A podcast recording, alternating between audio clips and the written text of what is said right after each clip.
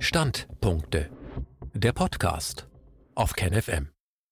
Corona und Schweden. Medienberichte und Wirklichkeit. Ein Standpunkt von Christian Kreis. Wie steht es mit dem schwedischen Corona-Sonderweg? Ist es überhaupt noch ein Sonderweg? Wie ist momentan die Lage in Schweden? Vor allem, wie schlimm ist die Sterblichkeit dort? Und wie wird in den deutschen Medien dazu berichtet? Vorneweg die gute Nachricht. Ja, der liberale schwedische Sonderweg existiert auch heute noch und ist erfolgreich.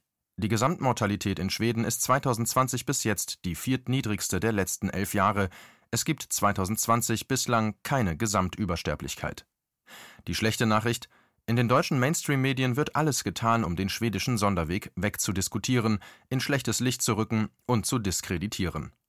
Der Grund dafür ist psychologisch recht einfach. Angenommen, Schweden käme ohne Maskenpflicht, ohne harte Lockdowns, ohne Denunziationen und ohne gravierende Grundrechtseinschränkungen durch die Corona-Krise genauso gut oder gar besser als Deutschland, dann, ja dann waren und wären ja unsere Maßnahmen unsinnig. Das darf doch nicht wahr sein, also wird dagegen angeschrieben. Wie berichten die deutschen Medien? Beginnen wir mit einem Blick in die jüngere deutsche Medienlandschaft. Auf spiegel.de trug am 4.12. ein Artikel die Überschrift Das schwedische Corona-Desaster. Darin stand unter anderem Die Regierung hat mittlerweile eingelenkt. Der schwedische Sonderweg ist vorbei, sagt Pieper, und das Ergebnis steht auch fest. Er war ein Desaster.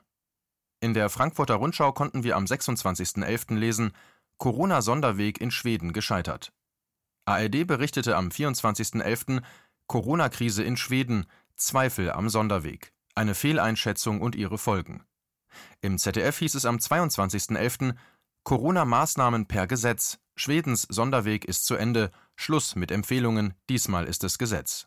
Auf NTV stand am 4.12. Sterberate auf US-Niveau. Schweden macht's noch schlechter als Deutschland. Ein Negativbeispiel ist Schweden. Chefepidemiologe verliert Überblick. Schließlich sei noch die FAZ vom 21.11. und 3.12. zitiert. Pandemie in Schweden, von wegen Sonderweg. Und Schwarzer Peter-Spiel, wer trägt die Schuld an den vielen toten Schweden? Ich denke, das reicht. Fassen wir zusammen. Glaubt man den deutschen Mainstream-Presseberichten, so gibt Schweden jetzt endlich den Sonderweg auf. Er ist gescheitert und hat in dem Land eine schlimme Todesspur hinterlassen, die man vermeiden hätte können, wenn man dem guten deutschen Weg gefolgt wäre. Soweit die Dichtung. Nun zu den Fakten. Gesamtmortalität in Schweden. Nimmt man die Zahl der Verstorbenen von 2010 bis 2020 in den jeweils ersten 44 Wochen und teilt sie durch die Einwohnerzahl, so erhält man die Gesamtmortalität. Innerhalb der letzten elf Jahre wies 2020 die viertniedrigste Gesamtmortalität auf. Das heißt, in drei Jahren hatte Schweden eine niedrigere Gesamtmortalität als 2020 und in sieben Jahren eine höhere Mortalität. 2020 ist also ein Jahr mit recht niedriger Sterblichkeit, jedenfalls besser als der Median der letzten elf Jahre. Man kann deshalb bis Mitte November kaum von einer Sterbewelle in Schweden sprechen oder von einem verantwortungslosen epidemiologischen Umgang, der besonders viele Menschen das Leben kostete, im Gegenteil. Von der Sterblichkeit her betrachtet ist 2020 eines der vier besten Jahre innerhalb der letzten elf Jahre. Angesichts dieser Zahlen kann man schwerlich von einer Gesamtübersterblichkeit in Schweden in den ersten 44 Wochen 2020 sprechen. Die starke Untersterblichkeit von 2019 und der zu erwartende Rebound-Effekt in 2020. Dass es in Schweden in den ersten 44 Wochen 2020 keine Gesamtübersterblichkeit gab, ist umso bemerkenswerter, als es bis kurz vor Auftreten des Coronavirus eine starke Untersterblichkeit gab. 2019 verzeichnete Schweden einen starken Mortalitätsausreißer nach unten und wies die niedrigste Anzahl von Verstorbenen seit 1977 aus. Daher konnte man nach der Dry Tinder trockener Zunder Hypothese mit einer deutlichen Übersterblichkeit 2020 rechnen. Insofern muss man berücksichtigen, dass das Land Anfang 2020 in einer verwundbareren Situation als viele andere Länder insbesondere als seine Nachbarländer war, wo 2019 sehr viel mehr ältere Menschen den dortigen Grippewellen zum Opfer gefallen waren. Kurz, für 2020 war nach der ungewöhnlich starken Untersterblichkeit 2019 mit einem deutlichen Ansteigen der Gesamtmortalität gegenüber dem Vorjahr zu rechnen. Insbesondere bei Auftreten eines besonders aggressiven Virus war zu erwarten, dass ihm in Schweden besonders viele besonders verwundbare ältere und schwer vorerkrankte Menschen zum Opfer fallen würden. Genau dieser Rebound-Effekt trat 2020 ein. Er führte dazu, dass in den ersten 44 Wochen von 2020 der Gesamtmortalitätswert ziemlich exakt auf die Werte der drei Jahre vor 2019 zurücksprang, aber erstaunlicherweise nicht darüber hinwegstieg. Es gab demnach also keine Gesamtübersterblichkeit. Covid-Mortalität. Gehen wir nun weg von sämtlichen Verstorbenen und richten den Blick lediglich auf die Covid-Toten, vor allem auf den aktuellen Rand. An oder mit Corona starben in Schweden bis Ende November insgesamt etwas weniger als 10 Prozent aller Hingeschiedenen. Über 90 Prozent aller Toten starben also an anderen Ursachen. Das erklärt auch, warum in Schweden, obwohl die Covid-Sterblichkeit vergleichsweise hoch ist, die Gesamtsterblichkeit trotzdem nicht so hoch sein muss und tatsächlich nicht überdurchschnittlich hoch ist. Laut Statista.com gab es in Schweden im Oktober 147 Covid-Verstorbene, in Deutschland 989. Im November in Schweden 1118, in Deutschland 6211. Berücksichtigt man die Größe der Bevölkerung, Deutschland 2019 83,2 Millionen, Schweden 10,33 Millionen, heißt das, dass in Schweden im Oktober etwa 25 Prozent mehr Menschen pro 100.000 Einwohner und im November gut 50 Prozent mehr als in Deutschland an oder mit Corona gestorben sind.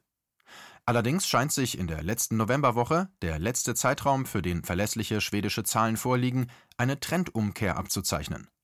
Vom 24. bis 30.11. sank die Zahl der an oder mit Corona Gestorbenen in Schweden um 22 Prozent.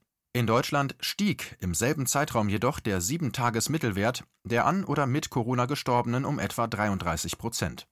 Auch die Zahl der neu eingelieferten Intensivpatienten in Schweden scheint seit Mitte November langsam zurückzugehen. Das Argument, dass in Schweden bis heute, zumindest bis Ende November, mehr Menschen pro 100.000 Einwohner an Corona starben und sterben als in Deutschland, ist also korrekt. Da aber etwas weniger als 10 Prozent aller Toten in Schweden an oder mit Corona sterben, darf man daraus nicht ableiten, dass Schweden eine insgesamt höhere Gesamtmortalität hat und durch seine epidemiologischen Maßnahmen eine insgesamt höhere Sterblichkeit hervorgerufen hat oder hervorruft. Denn das stimmt nicht. Im Gegenteil. Angesichts der historisch niedrigen Sterblichkeit 2019 weist 2020, wie oben ausgeführt, einen überraschend milden Verlauf der Gesamtsterblichkeit auf, keine allgemeine Übersterblichkeit. Dieser scheinbare Widerspruch liegt daran, dass, wie gesagt, der Anteil der an oder mit Corona gestorbenen Menschen in Schweden bei knapp 10 Prozent liegt. In Deutschland liegt dieser Wert bei unter 4 Prozent. Dennoch behandeln gefühlt 99 Prozent aller Medienberichte über Sterben und Tod in Deutschland seit März Corona. Die gut 96 Prozent aller Menschen, die 2020 in Deutschland nicht an oder mit Corona, sondern an anderen Ursachen starben, spielen in den Medien keine nennenswerte Rolle mehr. Das spricht doch für eine verblüffende Inkongruenz der Berichterstattung. Das Scheinwerferlicht der Medien strahlt gefühlt Tag und Nacht auf Corona. Es findet geradezu ein Hype statt. Auch viele andere wichtige Themen versinken seit Monaten in der Bedeutungslosigkeit. Meiner Meinung nach ist das kein Zufall. Politik und Medien wollen Angst erzeugen. Corona-Maßnahmen in Schweden. Zuletzt soll noch ein Blick darauf geworfen werden, welche Maßnahmen zur Pandemieeindämmung die Schweden eigentlich momentan, also Stand etwa Mitte Dezember, ergreifen. Richten wir den Blick vor allem auf die Unterschiede zu Deutschland. Gesichtsmasken, also Mund-Nasenschutzmasken, gibt es in Schweden praktisch gar nicht. So gut wie alle Menschen laufen mit offenen Gesichtern statt mit Bankräubermasken herum. Die Schulen bis zur achten Klasse waren das ganze Jahr hindurch geöffnet. Die Schüler tragen keine Gesichtsmasken. Restaurants, Cafés, Hotels, Fitnessstudios und sonstige private Geschäfte sind geöffnet. Öffentliche Veranstaltungen sind seit kurzem auf acht Menschen begrenzt, nach 22 Uhr gilt ein Alkoholverbot und vom 7.12.2020 bis 8.1.2021 gibt es Homeschooling für Oberstufenschüler. Eine Maskenpflicht wird derzeit nicht einmal ernsthaft diskutiert und privat dürfen sich auch mehr als acht Schweden treffen. Kurz, Schweden setzt nach wie vor auf einen äußerst liberalen Kurs in der Pandemiebekämpfung, appelliert ganz überwiegend an die Vernunft der Bürgerinnen und Bürger, statt eine Vielzahl von Verboten einzuführen. Erhebliche Einschränkungen in die Grundrechte gab es nie. Das Notfall-Pandemiegesetz, das im April verabschiedet worden war, lief Ende Juni aus, ohne jemals genutzt worden zu sein. Für Menschen mit starkem Freiheitsdrang und Abscheu vor Gesichtsmasken klingt das nach wie vor paradiesisch. Die Darstellung in den meisten deutschen Mainstream-Medien liest sich aber ganz anders. Auch das ist kein Zufall, wie eingangs erwähnt. In unseren Leitmedien klingt es meist so, als ob Schweden nun endlich seinen Sonderweg, seine Rolle als schwarzes Schaf aufgegeben habe und zu Zwangsmaßnahmen greife wie eben alle anderen auch. Das ist aber eine klare Fehldarstellung, denn die Unterschiede zu Deutschland sind nach wie vor gewaltig. Insbesondere gibt es ein nicht annähernd so verbreitetes Denunziationswesen, längst keine so aggressive und intolerante Stimmung und keine solche Angst wie bei uns. Das Leben in Schweden wirkt seelisch nicht annähernd so Corona-verseucht wie bei uns. Kurz, die Menschen dort leben ungemein weniger Corona belastet als bei uns. Ökonomische Entwicklung Vergleicht man die ökonomische Entwicklung von Deutschland und Schweden, so zeigt sich, dass Schweden deutlich erfolgreicher ist. Die beiden Länder haben praktisch eine gleich hohe Außenhandelsquote von gut 84 Prozent, sind also beide etwa gleich stark in den internationalen Handel eingebunden. Das deutsche Sozialprodukt ist in den ersten drei Quartalen 2020 um insgesamt 5,8 Prozent gegenüber dem Vorjahr zurückgegangen, das schwedische um 3,13 Prozent. Der deutsche Wirtschaftsabschwung war also 1,85 Mal stärker als der schwedische. Die deutsche Volkswirtschaft ist damit fast doppelt so stark abgestürzt wie die schwedische. Glückliches Schweden. Fazit. Zusammenfassend lässt sich sagen, der schwedische Corona-Weg ist entgegen den meisten deutschen Medienberichten nach wie vor ein liberaler Sonderweg. Es gibt praktisch keine Gesichtsmasken und sehr wenige gesetzliche Grundrechtseinschränkungen. Das Leben in Schweden ist sehr viel freier, weniger aggressiv und weniger angstbesetzt als in Deutschland und den meisten anderen Industrieländern. Die Gesamtmortalität in Schweden war in den ersten 44 Wochen 2020 die viertniedrigste innerhalb der letzten elf Jahre.